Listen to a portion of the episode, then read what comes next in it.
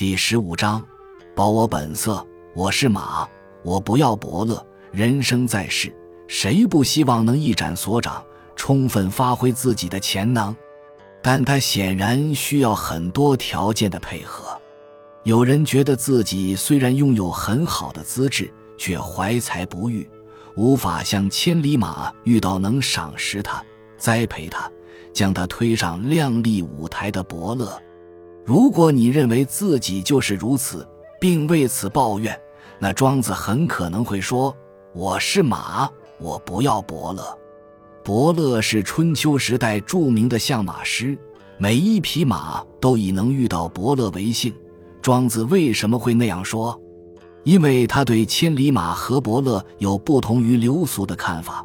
马蹄可以践踏霜雪，毛可以抵御风寒，吃草饮水。桥足跳跃，这是马的天性。等到伯乐出现，说：“我善于管理马。”于是用铁烧它，剪它的毛，削它的蹄，烙上印记，然后驱驰它们，让它们奔跑，步伐整齐，行动划一。前有口弦璎珞的限制，后有皮鞭竹条的威逼，这样马就死过半数了。伯乐在找出资质好的马后。并非什么都不做，他就自然变成千里马的。中间显然要经过管理与调教的过程，但这种管理与调教经常是为了符合某些准则所做的削足适履，也就是对天性的摧残与扭曲。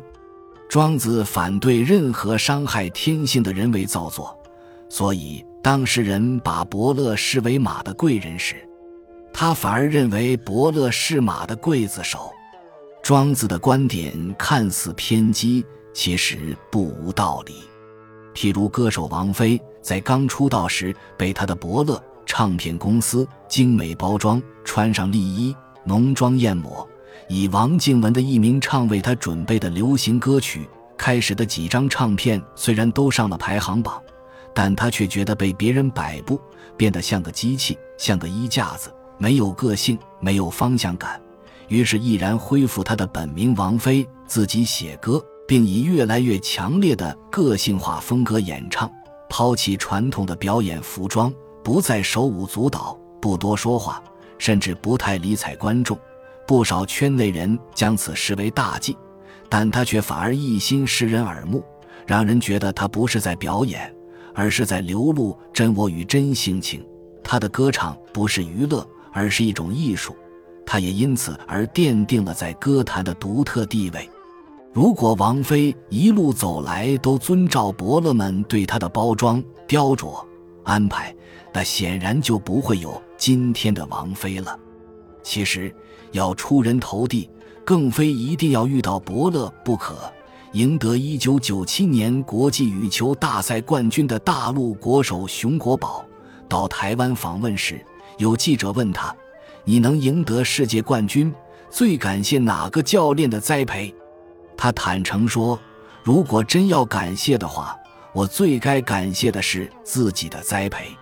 就是因为没有人看好我，我才有今天。当初教练选上他，并不是要栽培他，而是要他陪明星选手练球，但他却凭着自己的苦练。”自行摸索出独特的反手球，而在不被看好的情况下异军突起，夺得世界冠军。也许我们不必刻意拒伯乐于千里之外，但如果能先有上面几点认识，那么遇不遇到伯乐就不是什么重要的事了。事实上，在这个时代，一心想栽培、雕琢、包装人的伯乐，显然多于千里马。遇到这样的伯乐，到底是幸还是不幸，其实很难讲。重要的是，不要为了想出人头地，或在追求成功的过程中伤害到本性，迷失了自我。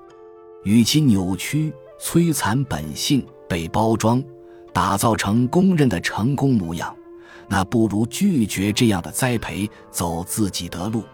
即使不成功，也还保有自己的本色。本集就到这儿了，感谢您的收听。喜欢请订阅关注主播，主页有更多精彩内容。